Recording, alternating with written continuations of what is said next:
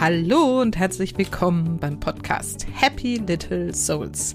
Der Podcast, der dir zeigt, wie du die schönste Vision deiner Familie leben kannst. Ich bin Susanne, ich bin Expertin für bewusstes Familienleben und helfe Müttern dabei, das Leben mit ihren Kindern bewusst zu genießen.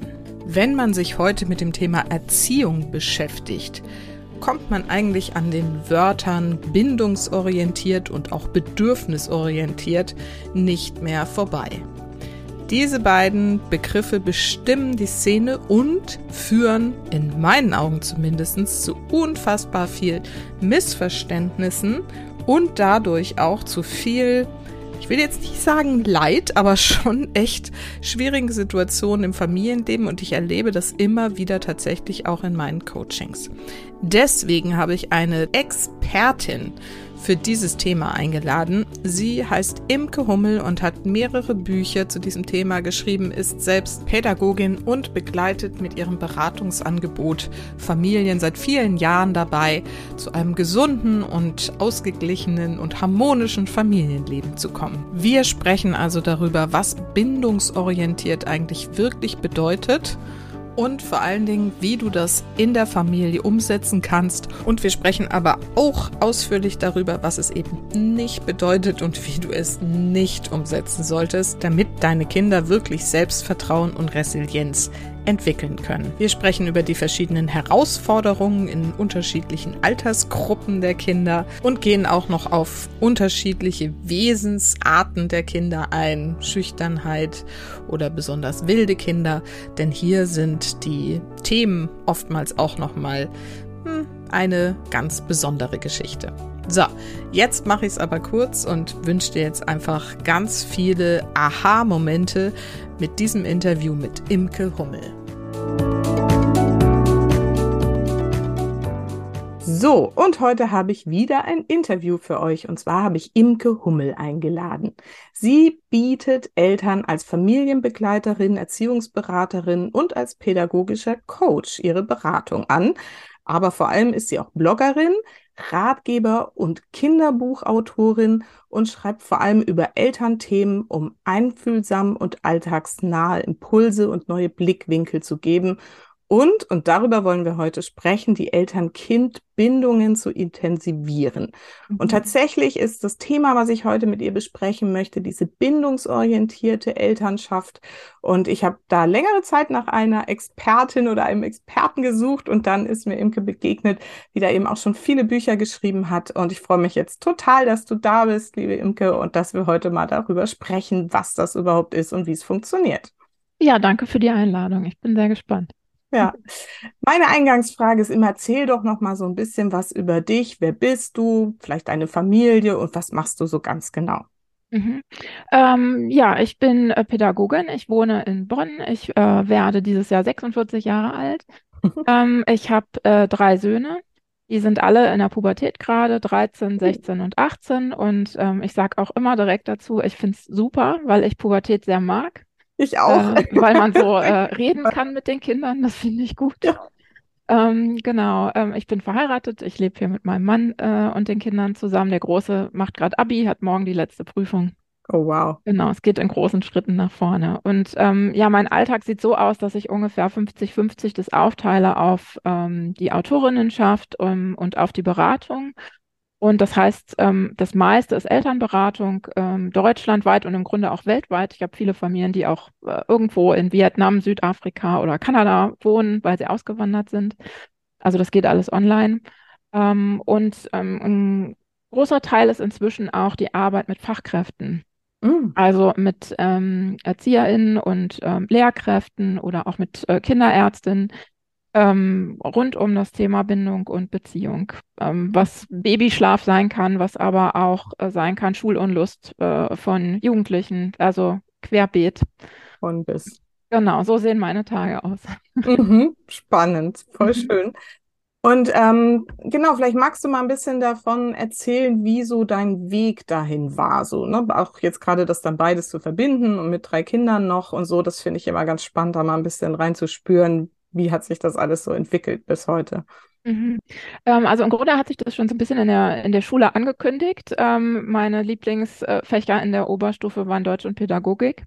Und ähm, das habe ich dann auch studiert. Mhm. Ähm, habe danach ganz was anderes gearbeitet, äh, bis meine Kinder kamen und war dann ähm, auch ganz viel einfach zu Hause. Darf ich fragen, äh, was du da ganz Kindern. Das, äh, das, ich war tatsächlich in einem Architekturbüro und äh, Ah, war zuständig, ähm, Eigentumswohnungen zu vermakeln, okay. ähm, Sonderwünsche in ähm, äh, Notarverträge einzuarbeiten. Also äh, wirklich was ganz Ganz anderes, anders, ja, was spannend. aber auch nicht äh, super lange war, sondern wirklich so ein bisschen erstmal Fuß fassen, erstmal was arbeiten äh, und dann mal gucken, wo es hingeht. Mhm. Eigentlich wollte ich immer einen Schulbuchverlag tatsächlich. Und äh, inzwischen bin ich aber ganz froh, dass ich da nicht gelandet bin. Und ähm, ja, dann war ich mit meinen drei Kindern äh, zu Hause. Die sind ähm, auch alle erst relativ spät in den Kindergarten gegangen. Und dann habe ich wieder angefangen zu arbeiten mit Eltern. Mhm. Äh, und zwar immer mit Eltern von Kindern so bis maximal anderthalb. Also wirklich dieser Mhm. Start. Ähm, wie kommt man mit den Kindern zusammen ins Leben, ohne sich selber zu vergessen? Mhm. Ähm, aber auch die Kinder gut im Blick zu haben, von Anfang an Bindungswissen äh, mitzunehmen. Wie funktioniert das alles? Was, was muss ich tun? Was muss ich lassen? Ähm, das war so meine Arbeit, wo ich ganz eng die Eltern begleitet habe, wirklich von, äh, von der Geburt, bis die mich verlassen haben aus diesen Gruppen, eben so mit eins, anderthalb. Äh, und darüber bin ich äh, tatsächlich in die Beratung gekommen, weil Mhm. diese Eltern ähm, auch nach Kursende dann immer wieder auf mich zugekommen sind und gesagt haben, so, und jetzt haben wir eine Eingewöhnung vor der Tür oder ist ein Geschwisterkind geboren worden. Wie gehen wir damit um? Mhm. Ähm, und dann habe ich mich selbstständig gemacht tatsächlich mit, mit dieser Beratung, weil das immer mehr und immer mehr wurde. Und inzwischen sehe ich ungefähr 400 Familien im Jahr, also Wow. wirklich viel. Mhm. Ähm, habe parallel gebloggt, weil ich immer gern geschrieben habe, aber auch über diese Themen und ähm, aus der Beratung immer auch sehr nah dran war, so was, was treibt die Eltern um. Mhm. Mhm. Äh, ja, und dazu bin ich dann, äh, darüber bin ich in die Verlage gekommen, um, um die Bücher zu schreiben. So hat sich das alles irgendwie ein bisschen gegenseitig befruchtet und ist auch jetzt noch so, ne, dass jemand liest was und kommt dann zu mir in die Beratung, weil er es noch genauer oder individueller wissen will. Mhm. Ähm, oder die Themen gehen jetzt eben auch raus in die Kindergärten, ähm, wo man dann so alle Blicke mal zusammen hat. Das finde ich auch immer ganz spannend. Ja, schön. Genau. Und wie viele Bücher hast du inzwischen geschrieben? Weißt Oh? Gott, das ist immer so ein Ding. Ja. Ich glaube, es ist tatsächlich im Februar diesen Jahres das zehnte rausgekommen. Wow. Okay. Und wir haben ja gerade im Vorgespräch schon kurz irgendwie zwei weitere sind schon in der Pipeline. Also da tut sich ja noch viel. Ja, schön. Genau. Welches war dein Mhm. allererstes Buch? Äh, das erste Buch war, äh, was man hier auch sieht, Miteinander durch die Pubertät. Mhm. Tatsächlich äh, das Buch über das Jugendalter, weil es zum Thema Bindung und Beziehung schon äh, ganz, ganz viele Bücher gab über verschiedene ähm, Altersstufen, ganz viel über die Babys, ne, dann Kleinkinder, bisschen noch Grundschule, aber über das Jugendalter eigentlich gar nicht so richtig, außer ein Buch von Jesper Juhl, Mhm. äh, was ich persönlich aber nicht ganz so alltagstauglich fand. Mhm.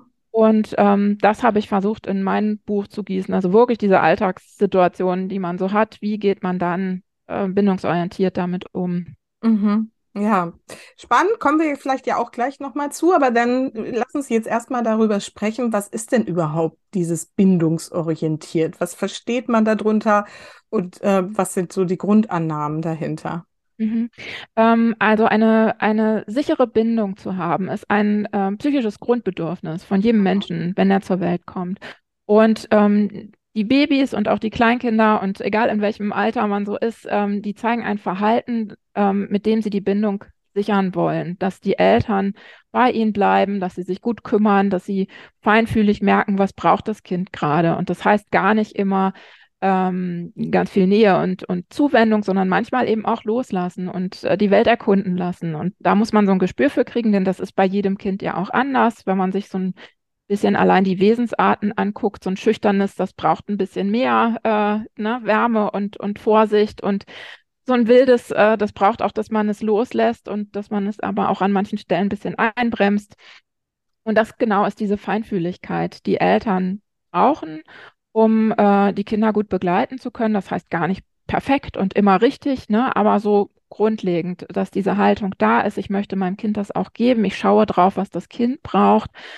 Ähm, damit es bindungssicher werden kann, also Urvertrauen ausbildet und eine Art Bild in sich trägt davon, ich bin sicher in dieser Welt und diese Welt ist gut äh, und ich kann mich raustrauen, weil wenn irgendein Problem kommt, dann kriege ich das schon hin. Ne? Das, mhm. so, so, kann man sich das ein bisschen vorstellen. Und Kinder, die bindungssicher sind, äh, die haben zum Beispiel das ein, äh, eine höhere Wahrscheinlichkeit, dass es ihnen leicht fällt, im Kindergarten gut anzukommen, sich an andere Bezugspersonen zu gewöhnen, ähm, bis hin zu, sie können mit einer höheren Wahrscheinlichkeit in der Schule ganz gut zurechtkommen, weil sie nicht so einen inneren Stress kontinuierlich haben durch eine Bindungsunsicherheit. Mhm. Ähm, wenn die Lehrkraft kommt und will eine schwere Matheaufgabe gelöst haben vorne an der Tafel, ähm, dann haben diese Kinder nicht eine Unsicherheit in sich, der will mir was.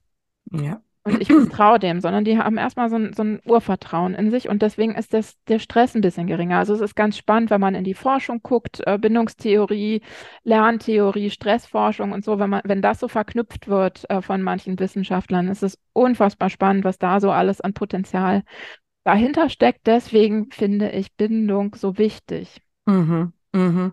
Und du hast jetzt gerade schon mit so Begriffen, also ich, mir ist das, glaube ich, das Thema das erstmal so ganz bewusst begegnet. Da habe ich so einen Elternkurs auch nach Jesper Juhl irgendwie besucht, ein Jahr lang, und da haben wir da natürlich auch sehr intensiv drüber mhm. gesprochen und so. Und da kommt ja dieses bindungssicher und bindungsunsicher. Kannst du das mal noch so ein bisschen erklären und vor allen Dingen auch in welcher Zeit sich diese Bindungssicherheit eben aufbaut mhm. und wie man es am besten macht. genau. Oh, mal gucken, ob ich das in drei Sätze meine kriege. Spezialität. Ja, genau. Sehr gut.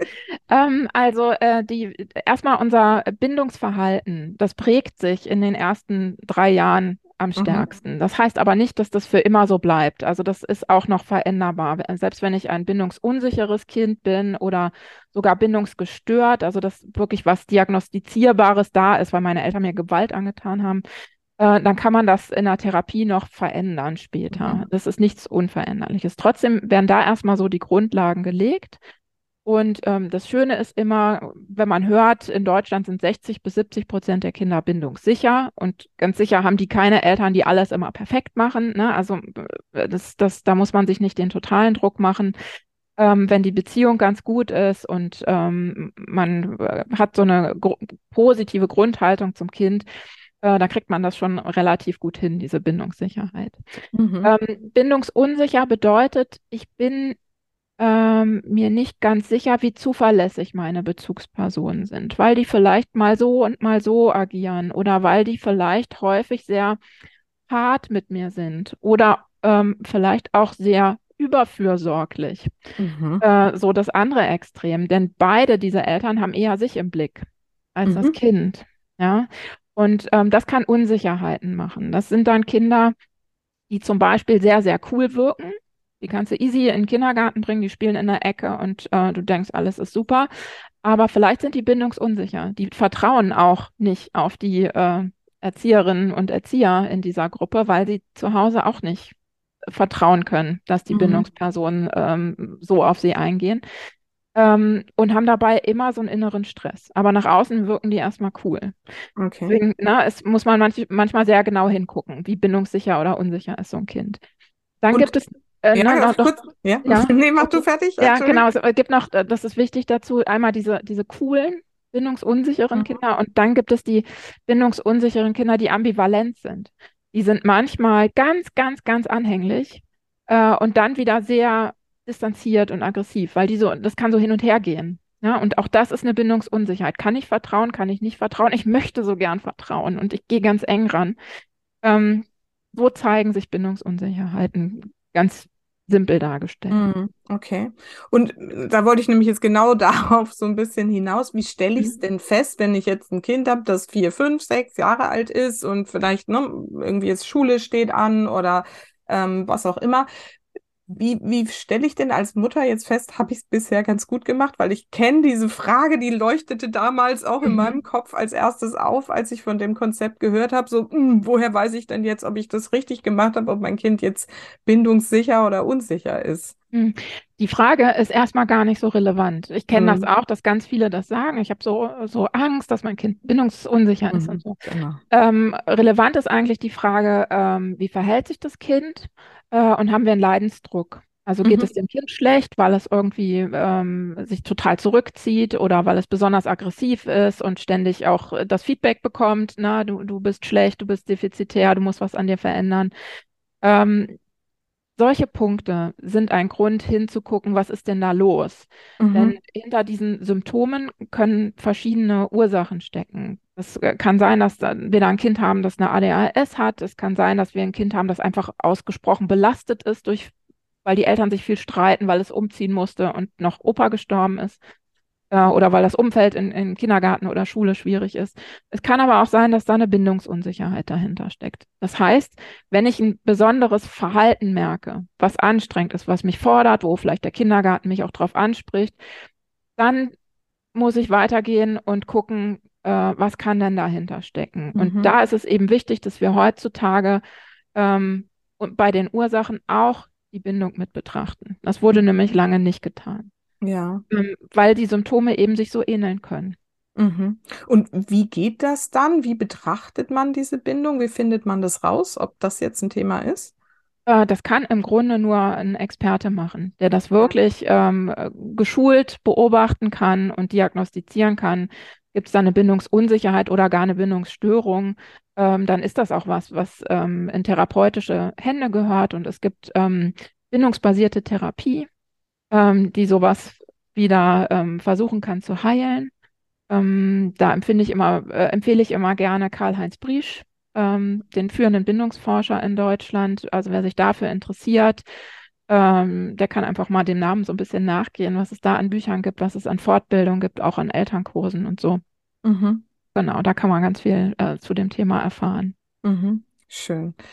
Und ähm, also was ich mich damals auch so gefragt habe, ist ähm, Bindung, also gerade jetzt mal, ne, mir hören ja meistens die Mütter zu, zwischen Mutter und Kind.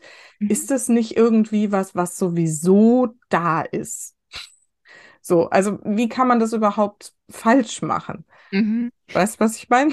Ja, äh, verstehe ich total. Das, natürlich ist das was, äh, ne, wie ich gesagt hatte, erstmal psychisches Grundbedürfnis, das Kind will sich binden.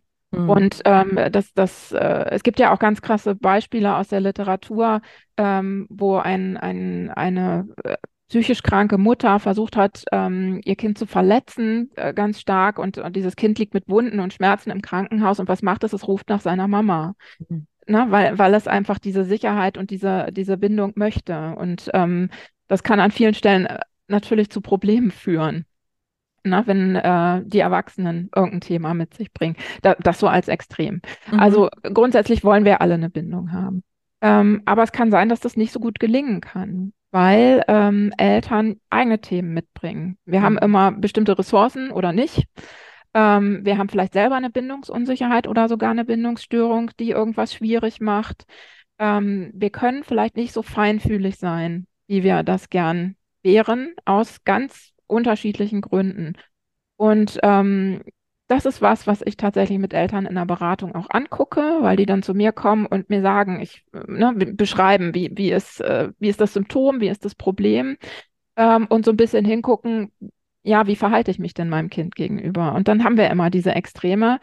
Ähm, entweder sind es Eltern, die sehr hart werden in vielem, sehr herrisch, sehr autoritär und das eigentlich gar nicht wollen, aber merken, irgendwas ist da, dass ich immer wieder da reinfalle. Mhm. Ähm, oder auf der anderen Seite, die super, super konfliktscheu sind und äh, sehr in dieses Überfürsorgliche fallen. Und ich mache doch alles und trotzdem ist dieses Kind so unfassbar anstrengend und ich kann eigentlich auch gar nicht mehr.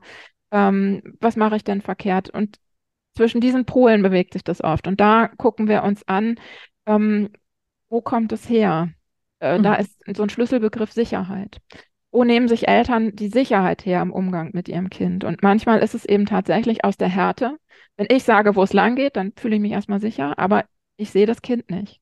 Mhm. Ähm, oder eben andererseits äh, Konfliktscheue. Wenn ich keinen Streit mit meinem Kind habe, muss ja alles gut sein. Ist es Mhm. aber auch nicht. Mhm. Ja, und wieder habe ich nicht das Kind im Blick, weil das Kind braucht natürlich an manchen Stellen, dass ich ihm sage, hier ist eine Leitplanke und da gehst du nicht drüber. Mhm. Ähm, das ist so, ja, die Thematik, wo sich das bewegt und wo man gucken kann, ähm, wie kann ich das Bindungsverhalten meines Kindes durch mein Erziehungsverhalten beeinflussen. Super spannend. Gibt es da ähm, sagen wir mal, Unterschiede zwischen Vätern und Müttern? Also zu dir kommen ja wahrscheinlich alle Eltern sozusagen, mhm. ne? Mhm. Jetzt gerade, ne, was das Herrische angeht oder das Überfürsorgliche und gibt es da irgendwie, du bist ja jetzt auch schon länger dabei, ein paar Jahre, mhm. siehst du da irgendwie Tendenzen, wo es eher hingeht so? Mhm.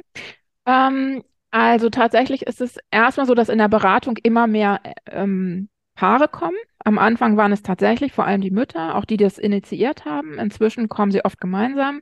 Mhm. Und häufig habe ich sogar, dass die Väter das initiieren. Das ist schon mal äh, grundsätzlich so eine Veränderung, die ja. ich sehr wahrnehme. Ähm, dann bei den Themen ist es ähm, so, dass, glaube ich, alles bei allen Geschlechtern vertreten ist, aber dass es schon Tendenzen gibt, äh, dass Mütter leichter in das Überfürsorgliche mhm. fallen äh, und Väter leichter in das Herrische, was, mhm. glaube ich, sehr viel mit Gesch äh, Geschlechterklischees zu tun hat. Ja. Tatsächlich. Äh, und auch mit immer noch mit der Rollenverteilung. Ja. Ähm, denn wenn man sich vorstellt, äh, meistens sind die Mütter erstmal zu Hause, die haben viel mehr Reibungspunkte. Und wenn ich am Tag 200 Kämpfe kämpfen muss, äh, dann habe ich da irgendwann keine Kraft mehr für. Und dann falle ich natürlich leichter in das Überfürsorgliche häufig. Ne? Mhm. Also mhm. ähm, den Kampf lasse ich jetzt und die Grenze ziehe ich nicht und dann mach mal. Ähm, und wenn ich jemanden habe, der eben nur wenig Zeit mit den Kindern verbringt, ähm, aber trotzdem sehr eingespannt ist und den ganzen Tag schon seinen Job machen musste, ähm, wo noch ganz andere ähm, Verantwortungen waren, kann es natürlich leichter sein, dass ich in sowas Herrisches falle. Mhm. Hinzu kommt aber dann immer auch die eigene Wesensart. Also ich habe auch viele Mütter, die sagen, äh, ich falle überhaupt nicht äh, ins Überfürsorgliche, sondern ich werde wütend, ich werde laut, ich werde fies. Mhm. Ähm, weil ich einfach total überfordert mich fühle und weil ich es auch nicht anders kennengelernt habe, vielleicht zu Hause. Mhm, mhm, also ne, das, es gibt da alles, aber es gibt schon klare Tendenzen. Und über die Jahre würde ich sagen, aus meiner Erfahrung und auch aus dem, was man so liest in, in Studien und von anderen Fachleuten, ist es so, dass wir heute tatsächlich ein großes Thema haben mit ähm, den verwöhnend überfürsorglichen Eltern, weil mhm. Kinder schon sehr in den Mittelpunkt gestellt werden ähm, weil Beziehungsorientierung und Bindungsorientierung in aller Munde ist, aber vielen gar nicht ganz klar ist, was das bedeutet. Ähm, ne? Und mhm. eben ganz häufig so dieser Punkt ist, ich darf mich doch mit meinem Kind nicht streiten und es muss alles mhm. rosa wattewolkig mhm. sein bei uns und das ist doch dann gute Bindung. Und äh, na, dieser Teil mit, ähm, das Kind muss auch von mir lernen, wie soziales Miteinander geht und dazu gehören auch Konflikte und dazu gehört auch Fehler zu machen und so. Ähm, das tut weh. Und das wird dann gern ausgespart. Und das ist tatsächlich heute ein Thema, wo ich auch ähm, vor zwei Jahren äh, sehr gespürt habe, wie sehr dieses Thema brennt und mein Buch geschrieben habe, nicht zu streng, nicht zu eng, was sich genau das anguckt, ähm, weil ich nicht möchte, dass dieser äh, Entwicklung ähm, entgegengestellt wird, dann müssen wir zurück zur alten Autorität. Mhm. Das, das, möchte ich auf gar keinen Fall. Und da gibt es ja auch ähm, einige Befürworter, die das so sehen. Und ähm, dem habe ich mein Buch entgegengestellt. Super, da will ich gleich auf jeden Fall mehr dazu äh, noch hören, weil ich glaube, genau das ist der Punkt. Ich bin so froh, dass du das genauso jetzt gerade hier schilderst, weil ich nehme das genau auch so wahr, ne? Dieses Bedürfnis, vor allem, also ne, eher dann noch dieses Bedürfnisorientierte und Bindungsorientierte, weil so viel drüber gesprochen wird, sind die Mütter verunsichert. Also ich rede jetzt mal von den Müttern, weil ich mit denen hauptsächlich zu tun habe, eben, ne, denken, sie müssen irgendwie die Bedürfnisse des Kindes erfüllen. Also ich habe vor kurzem sogar so einen Podcast gehört, wo sich so ein Elternpaar die auch ne, irgendwie Eltern-Podcasts da irgendwie machen, die das komplett missverstanden haben. Die waren so voll anti-bedürfnisorientierte Erziehung, weil die gesagt mhm. haben, ja, dann ne, springen die Kinder über den Tisch und keiner sagt was. Also ich dachte, da ist so viel Missverständnis mhm. irgendwie mhm. drin. Wie würdest du das denn jetzt noch, ähm, also du hast es ja gerade schon gesagt, aber vielleicht noch mal deutlicher, wo hört die Fürsorge, also wo darf sie anfangen und wo darf sie aber auch aufhören und wo darf man seine Grenzen ziehen, gerade als Mutter, wenn man dazu vielleicht neigt. Mhm. Ähm, das hänge ich immer gerne auf an dem Begriff verwöhnen. Es ist total mhm. schön, dass wir Kinder heute verwöhnen dürfen und dass wir nicht mehr hart zu denen sein müssen und, und die zu Befehlsempfängern erziehen sollen. Ähm, aber verwöhnen kann eben ungesund werden. Und zwar entweder, wenn ich als Elternteil in einer Tour über meine Grenze gehe, mhm. dann ist es nicht mehr gut. Ähm, so ein ganz plastisches Beispiel wäre, ich trage mein Kind immer weiter in der Trage, obwohl mein Rücken schon total kaputt ist, äh, weil mein Kind sich das immer wieder wünscht. Dann ist es ein mhm. Wunsch, kein Bedürfnis. Und äh, ne, ich verwöhne es, ich mache das immer weiter. Mir geht es aber nicht gut dabei und irgendwann kann ich nicht mehr. Mhm. Das ist ungesund. Auf der anderen Seite ist Verwöhnen ungesund, wenn ich die Entwicklung des Kindes einschränke. Mhm. Ähm, wieder das Tragebeispiel, wenn ich ein Kind habe, ähm, was jetzt, weiß ich nicht, so zehn Monate ist oder um den ersten Geburtstag rum, es will laufen lernen, die, die Muskeln müssen stärker werden, es muss das üben.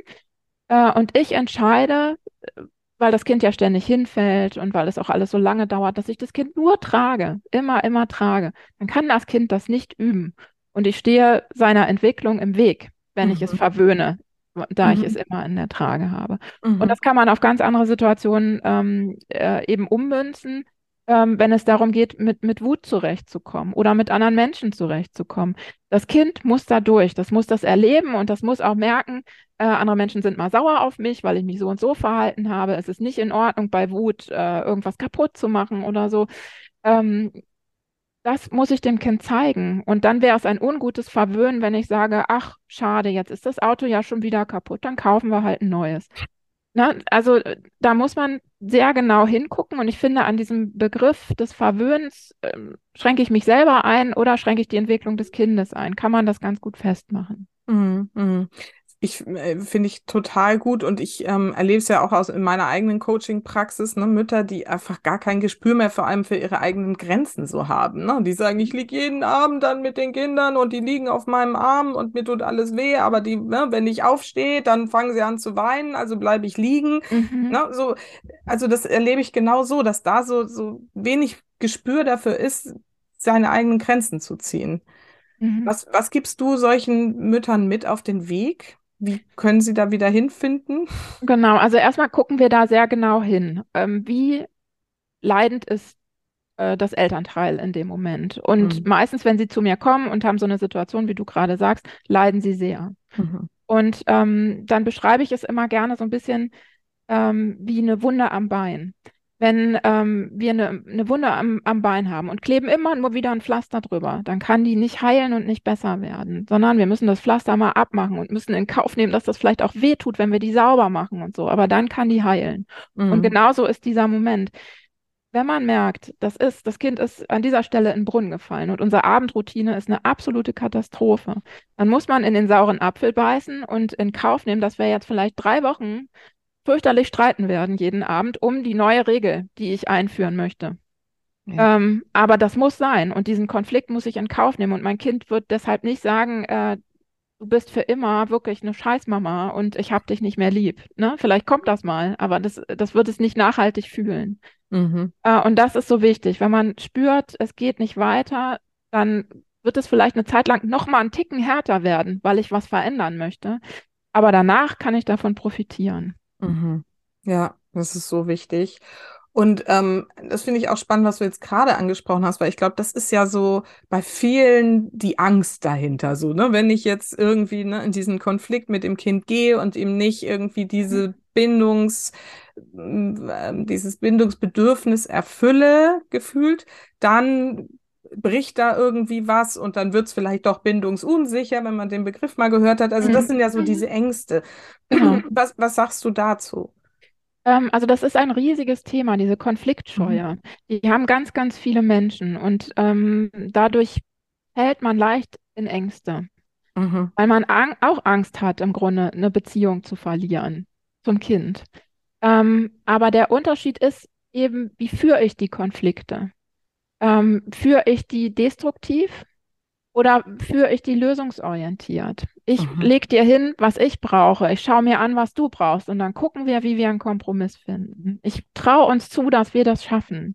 Mhm. Ähm, dann ist ein Konflikt unfassbar wertvoll. Und der darf auch mal ähm, drei Wochen dauern. Mhm. Gerade, ne, wenn wir jetzt an Pubertät denken, da kann man nicht immer sofort alles lösen, weil äh, die Bedürfnisse vielleicht sehr gegeneinander stehen.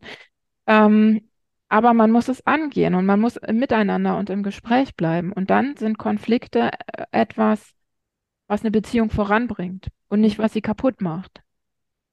Schön. Das ist, ein, ist, ist wirklich ein, ein, ein ganz großes, wichtiges Thema, was wir Erwachsenen nicht immer so fühlen und auch nicht immer erlebt haben. Gerade wenn wir Eltern hatten, die bei einem Konflikt dann vielleicht einen Tag nicht mit uns geredet haben oder wo wir bestraft worden sind äh, mit irgendwas, Stubenarrest oder sonst was. Ähm, wenn wir schon mal einen Freund hatten oder eine Freundin, der, der oder die so reagiert hat in, im Konfliktfall, ne? dass, dass es außer, oh, die Beziehung bricht ab, dann macht das was mit uns. Und dann nehmen wir das mit in die Eltern-Kind-Beziehung. Und da muss man nach und nach rausklettern und muss es wagen und dann auch spüren, okay, das ist wirklich gut. Mhm. Wie geht das? Ja, wie geht das? Genau. ähm, also, weil ich glaube, das ist wirklich, wie du sagst, gerade mhm. so das Riesenthema. Und mhm. wenn du es eben vielleicht nicht gelernt hast, anders erlebt hast, wie du gerade gesagt hast, dann ist es ja wieder so dieser Punkt, ne? wir dürfen bei uns anfangen, nicht beim Kind, sondern wir sind das Thema. Aber wie fangen wir damit an? Mhm. Ähm, ich gucke mir mit den Eltern in der Beratung immer so typische Situationen an, wo sie Konflikte mhm. haben und schauen mir dann wirklich an, worum geht es in diesem Konflikt? Mhm. Was braucht der eine, was braucht der andere? Und ähm, wie kann man vielleicht mit einem Merksatz zukünftig in diese Konflikte gehen? ähm, damit man eben eine Lösung sucht. Mhm. Das sind so ne, die, die kleinen Wege, wie man äh, das angehen kann. Und wenn man es größer aufziehen will, ähm, weil man das Gefühl hat, dass, ich kann das wirklich gar nicht gut, dann empfehle ich immer, ähm, entweder mal zu starten, zum Beispiel mit dem Kommunikationsbuch von Hilal Virit, ähm, mhm. ist auch im Humboldt Verlag erschienen. Äh, mir fällt immer der Titel nicht ein. Miteinander reden, noch irgendwas. genau. Das kann ich sehr empfehlen. Oder grundsätzlich äh, gewaltfreie Kommunikation. Mhm. Ähm, und da würde ich immer einen Kurs machen, weil das so viel sinnvoller ist, als äh, sich das selber anzulesen. Ja. ja. Ähm, das ist was, was, was einen da wirklich nach vorne bringen kann. Und es gibt auch ganz schöne Kinderbücher ähm, für Kinder, um gewaltfreie Kommunikation zu lernen. Mhm. Ähm, zum Beispiel so eins mit einer Giraffe drauf, was fühlst du, heißt das, mhm. oder was brauchst du, heißt das, glaube ich.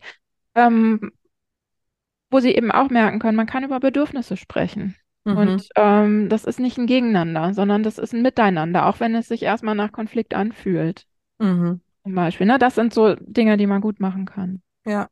Ich fand es gerade ganz schön, weil du gesagt hast, dass man ja durch den Konflikt letztendlich, wenn man es bewusst macht, wie ich ja immer sage, irgendwie miteinander ins Gespräch kommt und dadurch mhm. die Bindung ja letztendlich intensiviert wahrscheinlich, als wenn man immer nur ne, nachgibt und irgendwie sich selber dabei irgendwie letztendlich kaputt macht. Mhm. Jetzt hast du gerade vorhin gesagt, den Faden würde ich gerne nochmal aufgreifen. Ähm, dein Buch nicht zu streng, nicht zu eng, ne? Mhm, genau. Ähm, dass man dann schnell eben in diese, ne, die man vielleicht vom Vater oder so kennengelernt hat, so, jetzt ist aber mal hier, ne, irgendwie hier Schluss und äh, jetzt geh in dein Zimmer und ich will den nicht mehr sehen oder so, Verhaltensweisen fällt und das wollen wir ja auch nicht. Mhm. Also, jetzt hast du gerade schon gesagt, reden und so, aber wie schaffen wir es denn so generell, jetzt in der Elternschaft da so eine gute Balance hinzukriegen zwischen den Bedürfnissen, dem Bindungsorientierten und dieser autoritären Erziehung, die ja nun auch irgendwie nicht der Weisheit letzter Schluss sein mhm. darf. Genau. Also das, das hat so, glaube ich, so ganz viele Bausteine. Ähm, sinnvoll ist natürlich zum einen, dass ich erstmal mich um mich kümmere, das, was auch dein Thema ist, ne, so Selbstreflexion, wo stehe ich eigentlich? Was habe ich so mitgebracht? Was brauche ich gerade? Was würde ja. mir gut tun? Ähm, auf der anderen Seite auch viel Wissen über das Kind zu haben. Wann erfolgen denn welche Entwicklungsschritte? Welche Spannbreiten gibt es? Wann kann ich überhaupt was erwarten? Ähm, was kann ich erwarten? Was kann ich nicht erwarten? Was ist ganz unterschiedlich von Kind zu Kind? Da gibt es inzwischen so viel äh, Forschung, ne, wie äh, eben auch die, die Wesensarten unterschiedlich sein können. Dazu habe ich auch geschrieben. Schüchterne und wilde Kinder brauchen ganz unterschiedliche Dinge, sind an unterschiedlichen Punkten ähm, reif in, in verschiedenen Bereichen und so. Also wenn man da viel Wissen hat, ähm, dann fällt einem das Ganze natürlich auch nochmal leichter, weil man nicht auf diese alten Glaubenssätze zurückgreifen muss, die man so mitgebracht hat. Mit vier muss ein Kind das doch können. Mhm. Äh, na, dann kann man den Kindern schon mal anders begegnen. Und äh, in meinem Buch habe ich es tatsächlich so gemacht, ähm, dass ich mit den äh, Lesenden durch alle typischen Erziehungsstile durchwandere und ähm, mir anschaue, wenn beispielsweise eine autoritäre Mutter ein schüchternes Kind begleitet, vom, äh, von der Geburt bis in die Schule rein. Was macht das mit diesem Kind? Was macht das mit seiner Entwicklung? Mhm. Und ähm, das äh, eben für all die Erziehungsstile kann man das sehr genau nachverfolgen und kann daraus für sich erstmal mitnehmen, das will ich auf gar keinen Fall. Mhm. Um diese Motivation erstmal zu bekommen. Und Ja. im zweiten Teil des Buches geht es dann darum, wie schaffe ich denn das? Was sind die, Mhm. die Schlüssel? Ähm, wo muss ich hingucken? Wo muss ich Schräubchen drehen? Wo muss ich mit meinem Kind anders in Kontakt gehen, um diesen Mittelweg zu finden? In der Mehrzahl der Fälle. Niemand Mhm. kann das immer und niemand ist ganz klar der Erziehungsstil, sondern es gibt immer ähm, ne, so, so, so, so ein Hauptbereich, aber alles andere haben wir auch drin. Jeder von uns wird mal laut und, und schimpft Mhm. gemein oder ähm, ne, verwöhnt auf eine ungute Art oder so. Ähm, aber in dem Buch sind so Prototypen drin, damit man das wirklich für sich spüren kann und diese Mhm. Entscheidung treffen kann, das will ich nicht. Was gibt's denn noch für Erziehungsstile, die du da besprichst? Also autoritär ist klar und das Mhm. Bindungsorientierte haben wir ja jetzt auch schon viel drüber gesprochen. Was gibt's dann da noch so? Genau, also wenn, wenn du in die, in die Theorie guckst, in den Erziehungswissenschaften, ist je nachdem, wo du guckst, gibt es irgendwie, weiß ich nicht, vier bis zwölf verschiedene Kategorisierungen. Mhm. Ich habe mich für das Buch darauf beschränkt, ähm, die so als Prototypen zusammenzufassen zu dem, was ich meistens sehe in der Mhm. Beratung. Und das ist einmal das Herrische, Mhm. ähm, einmal das Beziehungsorientierte, dann das verwöhnt Überfürsorgliche und als viertes tatsächlich noch die abwesenden Eltern, die im Grunde gar nicht richtig da sind. Und das sind die, ähm, die so gerne kritisiert werden, als das ist doch dieses blöde Beziehungsorientierte. Mhm. Es sind aber abwesende Eltern, die Erziehung und Beziehung gar nicht erst antreten, sondern Okay. ne, sich mit Geld vielleicht irgendwas erkaufen, ähm, sich profilieren mit, mach doch, wie du meinst, ne, du Mhm. wirst es schon wissen, aber eigentlich gar nicht reingehen, Mhm. ähm, sondern abwesend sind. Und Also ihre Verantwortung gar nicht übernehmen, die sie genau, eigentlich zu ja, erfüllen haben, nämlich irgendwie dann doch zu erziehen. genau, So, im ja, Sinne von, mm, ja, okay. Ah, mhm, spannend. Ja, ja, das, äh, das ist auch ein ähm, spannendes Thema. Muss ich auch nochmal reinlesen. ja, Sehr gut. Ja, und ähm, jetzt können wir ja vielleicht mal so ein bisschen, hast du ja gerade gesagt, auch schön, das ist- oder es ist gut, wenn man ähm, viel über die Kinder weiß und die al einzelnen Altersstufen. Vielleicht mhm, können wir da mal so ein bisschen reingehen. Jetzt so, sagen wir mal, du hast gesagt, bis zum dritten Lebensjahr ungefähr ist, baut man diese Bindung auf, aber ganz am Anfang ist ja wahrscheinlich so eine ganz besondere Phase. Wie, wie weit geht die und ähm, wie kann man die möglichst gesund fürs Kind und für sich selbst ähm, gestalten? mhm. Also äh, da finde ich es im Grunde wichtig, wenn man startet als Eltern, ähm, äh, dass man da schon versucht, ganz gut über sein Baby Bescheid zu wissen. Was sind so die Entwicklungsschritte? Ähm, dann kann ich nämlich recht feinfühlig drauf eingehen. Und Mhm. zum anderen, dass man aber auch weiß, ähm, Bindungssicherheit kommt, wenn ich prompt reagiere auf die Zeichen meines Kindes, aber es muss nicht immer hundertprozentig sein. Also wenn ich duschen möchte, darf ich duschen und wenn ich ansonsten mich sehr um mein Baby kümmere, kann es aushalten, wenn es davor auf dem Boden liegt und quäkt, bis ich aus dieser Dusche bin, Mhm. ohne mich äh, klatschnass fast auf die Nase zu legen, sondern mich abgetrocknet habe oder so. Mhm. Ne? Mhm. Ähm, das sind so Punkte, ähm, wo ich ähm, mein Buch geschrieben habe, Miteinander durch die Babyzeit, Mhm. um genau diesen Start gut hinzubekommen. Ne? Das Kind gut im Blick, auch schon in der Vielfalt, denn Babys entwickeln sich alle unterschiedlich, ähm, je nachdem, wie, wie motorisch fit sie sind, je nachdem, wie regula regulationsstark sie sind oder nicht, brauchen sie unterschiedliche Dinge. Und in dieser Zeit schon darauf achte, dass ich mich nicht verausgabe, sondern dass ich da schon lerne, auf mich zu gucken und rechtzeitig zu sagen, ich kann nicht mehr, ich brauche Hilfe, wir müssen Mhm. irgendwas tun. Ja, Ne? ja. Das ist so, ist so der wichtige Startpunkt. Wie ist das, wenn jetzt das nicht das erste Kind ist, sondern das zweite oder dritte oder vierte? Dann ist ja die Situation noch mal ganz anders, weil dann hat man ja vielleicht noch mal irgendwie ein, zwei andere, die da Mhm. rumspringen und auch irgendwie gerade was wollen.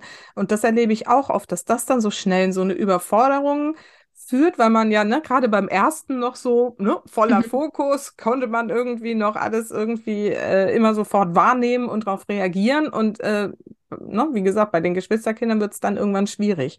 Wie Mhm. nimmst du das wahr und was rätst du da? Ähm, also ich spreche da immer gerne f- vom aktiven Annehmen. Das ist ein Begriff, den ich oft nutze. Ja. Ähm, Nämlich annehmen, dass die Situation so ist, wie sie ist. Das ist Mhm. erstmal ein ganz wichtiger Schritt. ja. wo ich auch sehr mit Eltern dran arbeiten muss. Beispielsweise mein erstes Kind, dem konnte ich ganz viel geben und es war auch super pflegeleicht. Und das zweite ist einfach total herausfordernd. Es schreit, es schläft nicht, es ist sch äh, schlecht und ähm, seit es sich ähm, äh, in der Motorik entwickelt hat, äh, wirft es ständig irgendwas und es ist einfach nur anstrengend. Wenn ich damit ganz doll hadere, dann ähm, wird es mir nicht gut gehen und dann finde ich jeden Tag wieder doof. Wenn ich aber versuche, das anzunehmen, dann bin ich erstmal an einem anderen Punkt. Das heißt nicht, dass ich es aushalten muss oder dass ich es hinnehme oder dass ich eine Ausrede finde, das Kind ist halt so, äh, ja, dann tut es halt den anderen immer weh. Ne? Das, das ist eben mhm. nicht das Aktive annehmen. Aktiv bedeutet dann zu gucken, was brauchen wir als Familie? Mhm. Brauchen wir eine Unterstützung? Bra muss ich eine Familienhilfe beantragen? Ähm, muss ich äh, gucken, ob irgendjemand mal sich dieses Kind anschaut, ob da irgendwas ist, was wir verkehrt machen oder so? Ähm, muss ich für mich nochmal gucken, geht es mir gerade nicht gut? Mhm. Was muss ich vielleicht verändern? Ähm, dass man da wirklich so hinschaut. Mhm. Was, was, kann man tun? Und auf der anderen Seite finde ich noch total wichtig, ähm, es gibt seit immer Geschwisterkinder. Das heißt, äh, Kinder mussten immer Aufmerksamkeit teilen und Beziehung teilen. Das macht die erstmal nicht kaputt, sondern mhm. die, die suchen sich ihre Nische. Ähm, und manche kommen damit gut klar und regulationsschwache Kinder kommen damit unter Umständen nicht so gut klar. Und das sind die, die dann sehr stark Beziehung einfordern und die uns Eltern sehr, sehr fordern. Mhm. Ähm, das sind die schwierigen, die mhm. herausfordernden. Mhm. Nicht die sind schwierig, sondern für uns ist es schwierig. Mhm. Und äh, na, da muss man hingucken, was kann man tun. Und man kann aber nicht alles auflösen. Das ist auch so ein Punkt. Es gibt mhm. nicht für alles den Zaubertrick. Mhm. Und dann gehen, sind wir wieder bei diesem äh, Annehmen ne? und sagen, okay, wie, wie sorge ich jetzt, also so, so bin ich dann, dass ich dann sage, so, wie, wie kannst du jetzt für dich sorgen, damit du es eben aushalten kannst, also schon, ne, und trotzdem irgendwie auch noch bei dir bleibst und es auch begleiten kannst, ne, und weißt irgendwie, da ist, trotzdem ist es ein Prozess und es wird sich ja irgendwie dann vielleicht auch irgendwann wieder ändern, oder? Genau, ja, genau. Die Frage ist immer, wie kann es gut genug gehen? Ne? Ja, Perfekt wird es nicht mhm. gehen und, und ähm, die Kinder können eben ganz schön viel aushalten. Und dann komme ich nochmal zurück auf diese Zahl, wie viele Kinder bindungssicher sind. Das, da sind ganz viele Geschwisterkinder dabei, die, äh, um die sich nicht rund um die Uhr alles dreht. Ne? Und äh, das, das können die ab. Es geht darum, dass äh, die Grundhaltung der Eltern kindorientiert ist und dass die Beziehung grundlegend ganz gut ist. Das mhm. reicht schon. Ja, Genau. das wird irgendwie, das finde ich auch so wichtig, finde ich voll gut, wie du es gerade sagst. Ne? Das ist einfach, es ist genug und mehr braucht es gar nicht. Und das mhm. ist schon so viel mehr, als viele andere irgendwie tun. Ich sage schon immer, wenn eine Mutter bei mir im Coaching ist, schon immer, allein, dass du hier bist, zeigt schon, wie viel du irgendwie ne, an, an Gedanken dir machst und irgendwie da irgendwie eine Veränderung reinbringen willst. Das ist schon mehr als irgendwie viele andere genau. tun. Und insofern, ja, das ist ein ganz wichtiger Punkt. Mhm. Ja, ja, alles gut. Mhm. Okay, jetzt haben wir so ein bisschen auf diese erste Phase geguckt. Wie lang geht die ungefähr so? Babyphase? Ähm, also ne, die Babyzeit immer rund um bis zum ersten Geburtstag. Ja. Und ähm, dann finde ich immer, das Jahr zwischen dem ersten und zweiten Geburtstag ist meistens ganz dankbar, mhm. ähm, weil die Kinder noch nicht so krass in die Autonomiephase gehen, äh, noch sehr äh, kooperationslustig sind. Äh, das ist meistens ganz nett. Und ähm, spätestens mit zwei, bei manchen früher, bei manchen später, bei manchen sanft, bei manchen sehr heftig, startet die Autonomiephase, wo sie einfach merken, äh, ich bin nicht ein Teil von Mama oder Papa. Ich kann äh, meinen eigenen Weg gehen und den will ich jetzt auch gehen. Und ich bin leider im Denken noch nicht so weit, dass ich immer alle Konsequenzen sehe oder dass ich mitdenken kann, wie das für andere ist. Ja. Ähm, na, und ähm, dann muss man sehen, dass man das begleitet. Ähm, diese Wut, die dann kommen kann, Überforderung, Trauer, eventuell auch über das, was ich nicht kriegen kann, ähm, dass Kinder einen richtig, richtig guten Zugang zu ihrer Gefühlswelt haben. Das ist so eine Grundlage für so vieles bis ins Erwachsenenalter rein. Ähm, das ist im Grunde dann so mit das Wichtigste. Hm. Was sind so die, ein, zwei, drei heißesten Tipps für diese Phase? Vor allem, weil, ne, ich glaube, dass viele gerade die das erste Mal Eltern werden, ne, mhm. und das Kind dann, so wie du gerade gesagt hast, ne, so, oh, dieses erste Jahr, alles super, und dann das zweite Jahr auch noch, alles mega, und dann auf einmal geht's irgendwie los. Ich habe gerade vor kurzem mit einem Bekannten gesprochen, der ähm, hat eine drei, glaube ich, jetzt irgendwie, geht in den Kindergarten jetzt, und am Anfang lief alles super, und nach ein paar Wochen hat sie jetzt irgendwie nur noch, kriegt sie irgendwie Schreianfälle, will da nicht mehr hin, und und es war auch irgendwas, was da vorgefallen ist, aber das haben sie eigentlich irgendwie schon geklärt.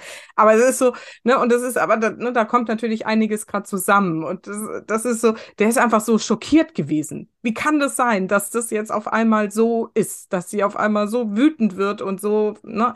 Ähm, und das ist ja, glaube ich, so ein Erleben, was viele auch dann so überfordert und erstmal mhm. erschreckt auch. Genau, und da ist äh, im Grunde das Gleiche wichtig wie in der Pubertät später, das nicht persönlich zu nehmen. Mhm. Das ist erstmal ja. so, eine, so eine ganz wichtige Grundlage, auch egal, ne, was da an, an Härte, an Worten, auch an Schlägen oder so vielleicht kommt. Ähm, das ist so wichtig. Und ähm, ja.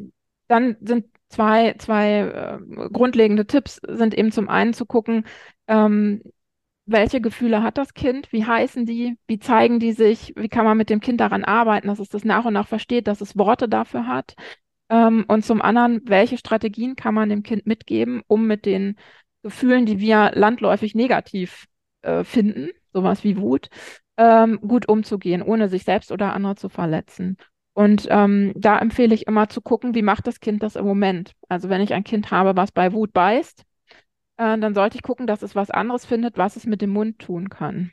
Mhm. Ähm, gibt es irgendwas, wo es reinbeißen kann, ohne dass es jemanden verletzt, was ich mit dem Kind üben kann? Gibt es was anderes, was es mit dem Mund machen kann? Es ist ein großer Fortschritt, wenn das Kind nur noch schreit und nicht mehr beißt, auch wenn es immer noch anstrengend ist. Mhm. Also, dass man da so ein bisschen guckt und das umleitet, die Strategien, die das Kind ja. hat. Und je nach Kind kann das eine ganze Weile dauern. Das gebe ich den Eltern auch immer mit. Wir haben nicht umsonst ein Einschulungsalter mit sechs weil äh, die meisten Kinder diese sechs Jahre brauchen, um grundlegende, wichtige Schritte zu gehen in der mhm. ähm, sozial-emotionalen Entwicklung. Mhm. Ähm, und deswegen dauert das. Und das äh, gehört leider dazu. Das ist so ähm, der Marathon der Elternschaft, diese ersten sechs Jahre in der Regel. Und bei manchen dauert es auch noch ein bisschen länger. Mhm. Und auch an der Stelle ist es doch auch wieder wichtig, dass ähm, ne, gerade der Umgang, du hast eben gesagt, wir, wir haben eigentlich noch so ein negatives Bild von Wut, auch von Trauer, das soll mhm. irgendwie nicht sein, versuchen wir immer wegzumachen und so.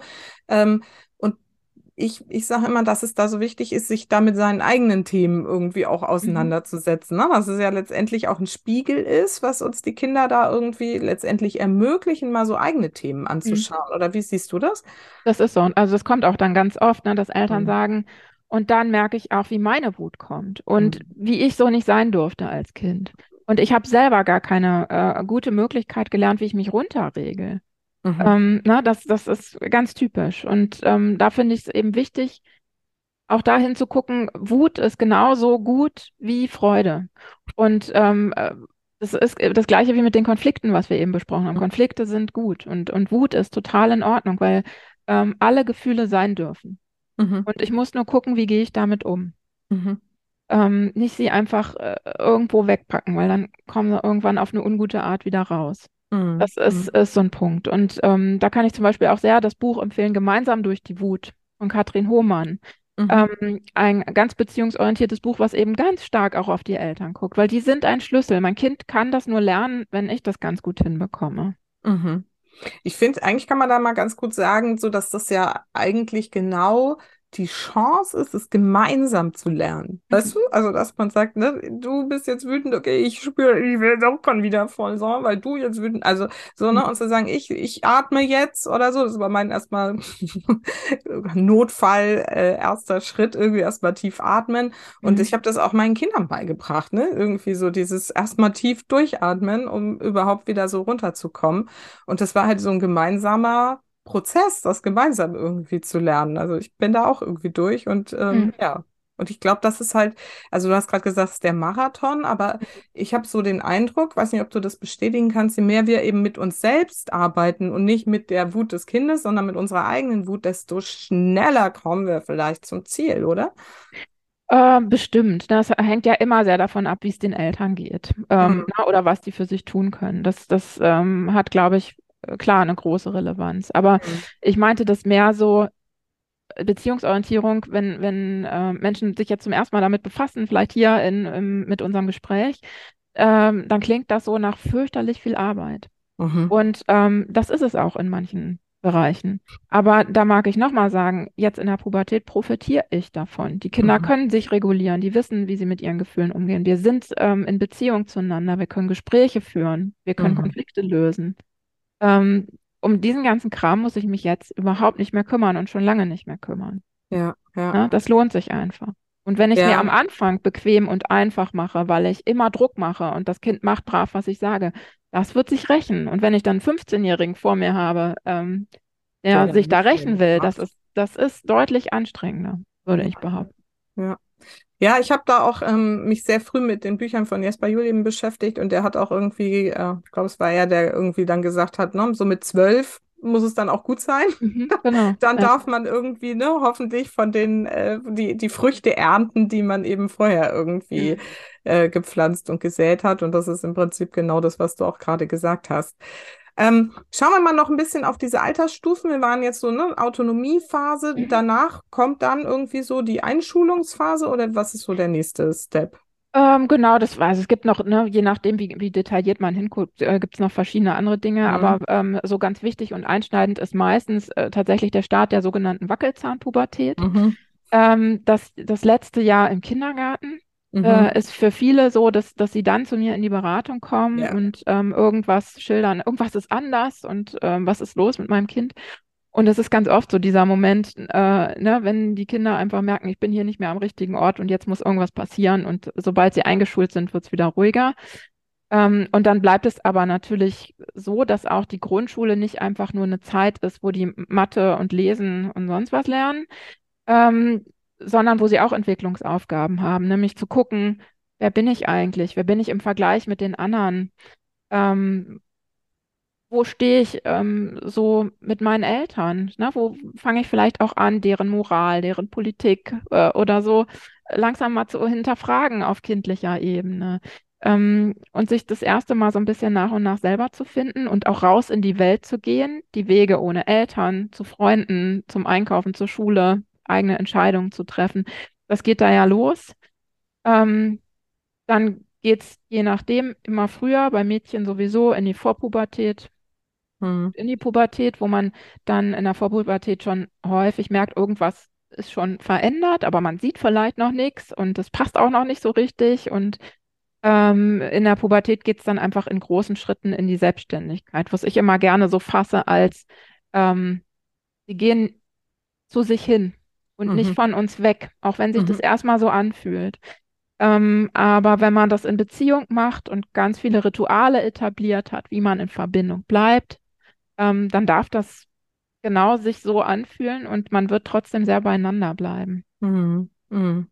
Also meine Tochter, die wird ja jetzt auch äh, demnächst 18 und Mhm. ich äh, muss auch sagen, ich genieße das total. Also so wie du gleich am Anfang gesagt hast, ne. Pubertät, du findest das gut, ich äh, geht mir ganz genauso und ich hatte auch ähm, das, ich arbeite ja auch viel mit Glaubenssätzen und ich hatte auch immer das Gefühl und diesen Glaubenssatz so, nee, Pubertät ist bei uns kein Problem.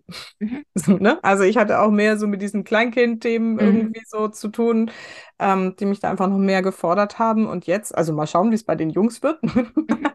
Aber ähm, mit ihr habe ich das jetzt bisher echt wunderbar hingekriegt.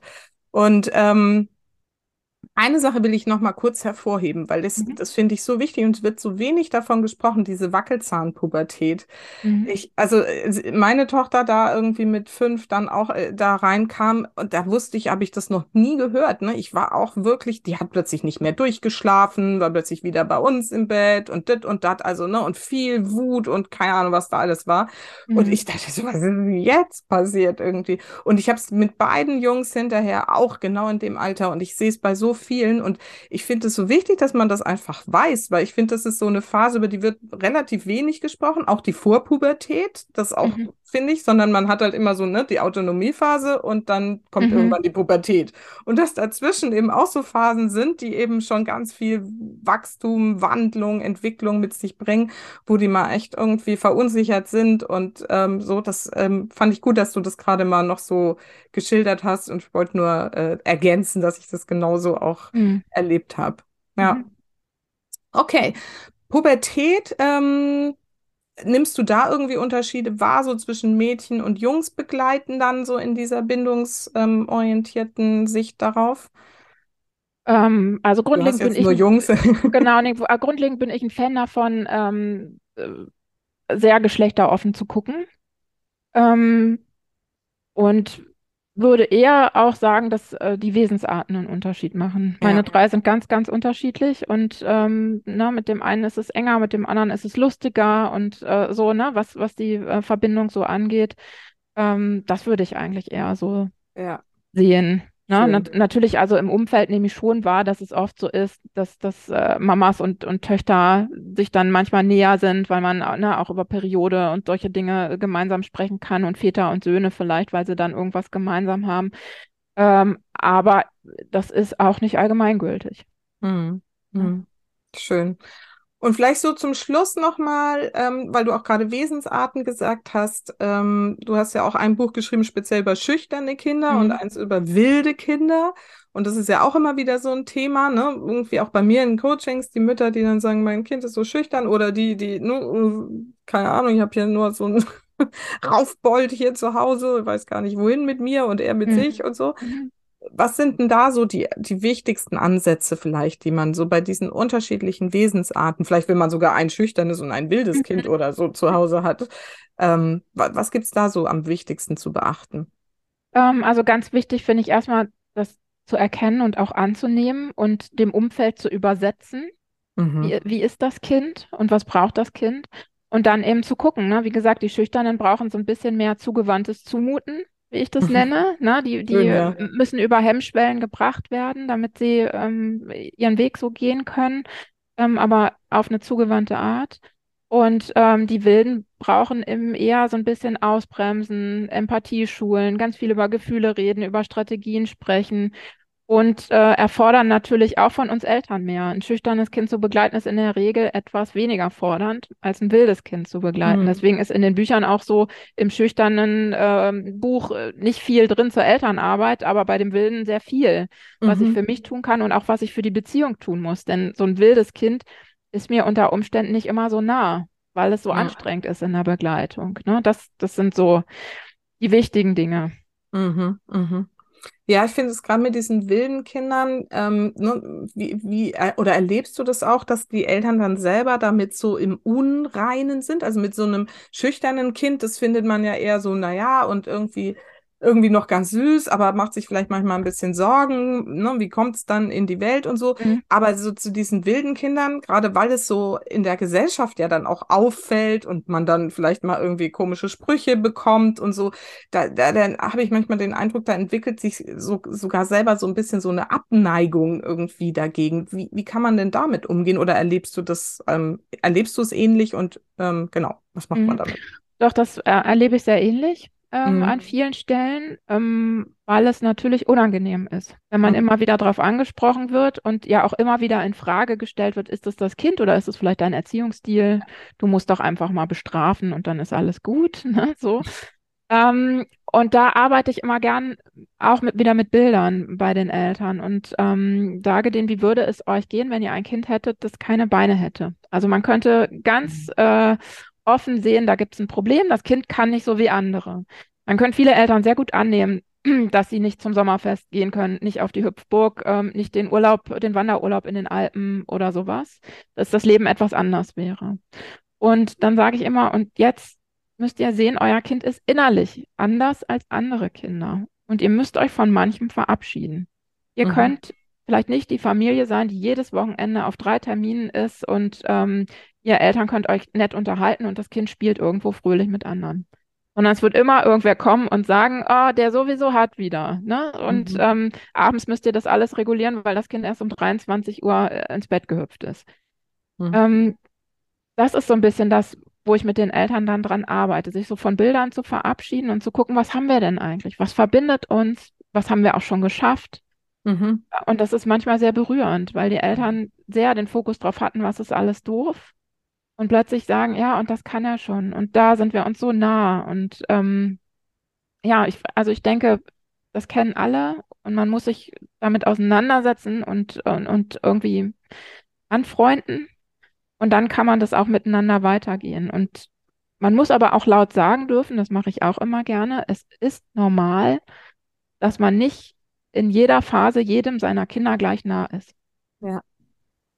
Ja, finde ich auch wichtig, das mal auszusprechen. Ja. Ich glaube, da machen sich ja auch viele dann immer einen Kopf und sagen, und jetzt, ne, also vor allem spricht da ja keiner drüber, Mhm. ne, dass man das mal so hat. Und ähm, ja, vielen Dank, dass du es mal überhaupt aussprichst.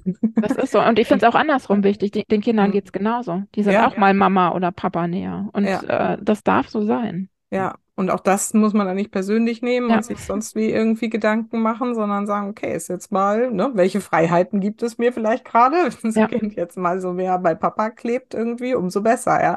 Genau. Ja.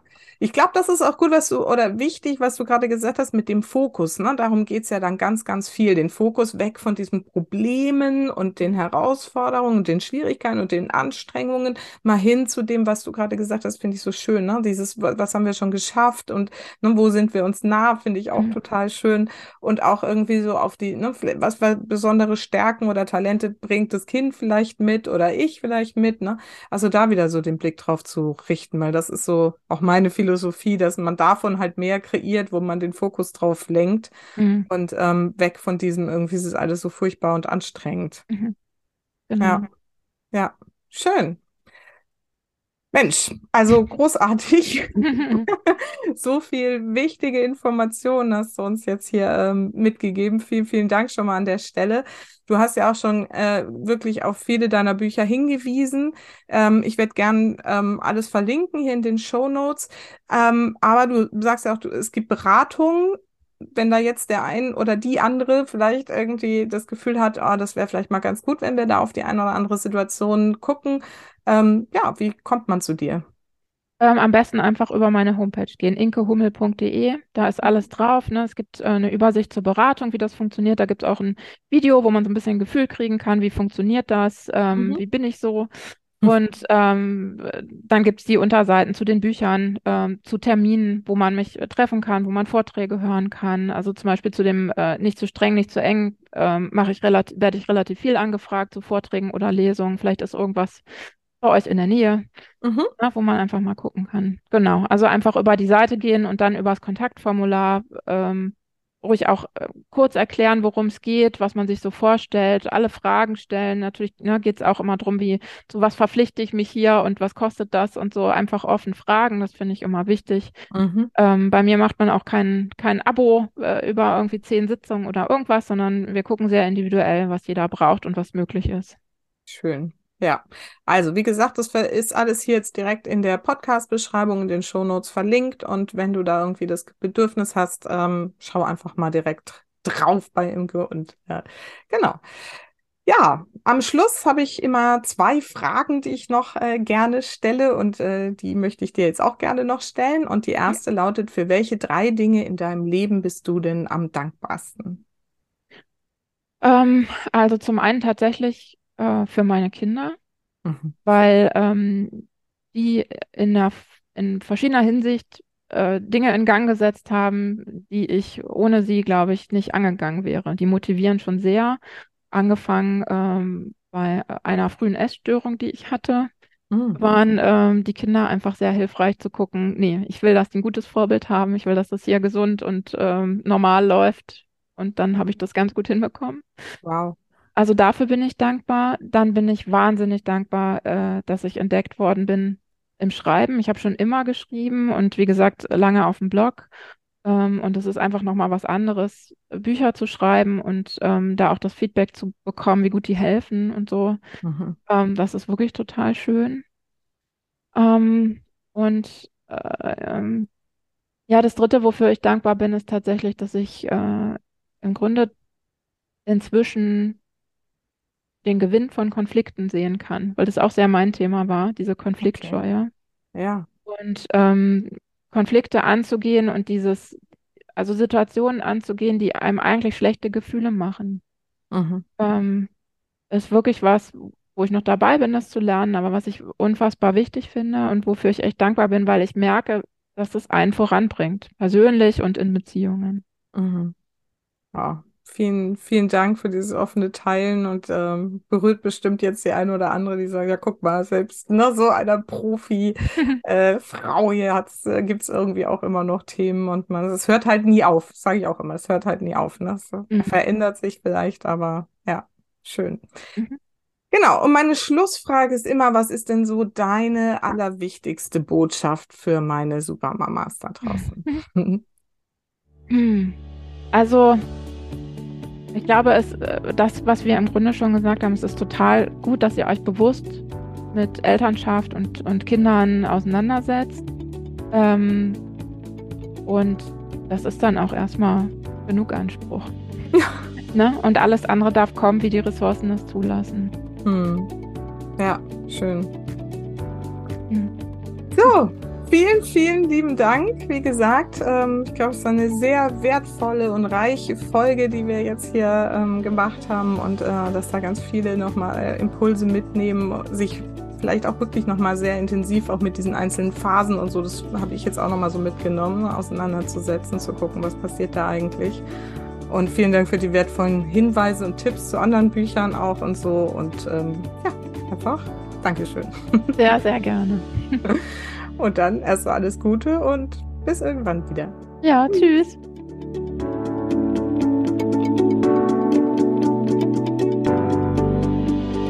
So, ich hoffe, dass du wirklich einige Aha-Momente in diesem Interview hattest. Ich hatte sie jedenfalls auch noch.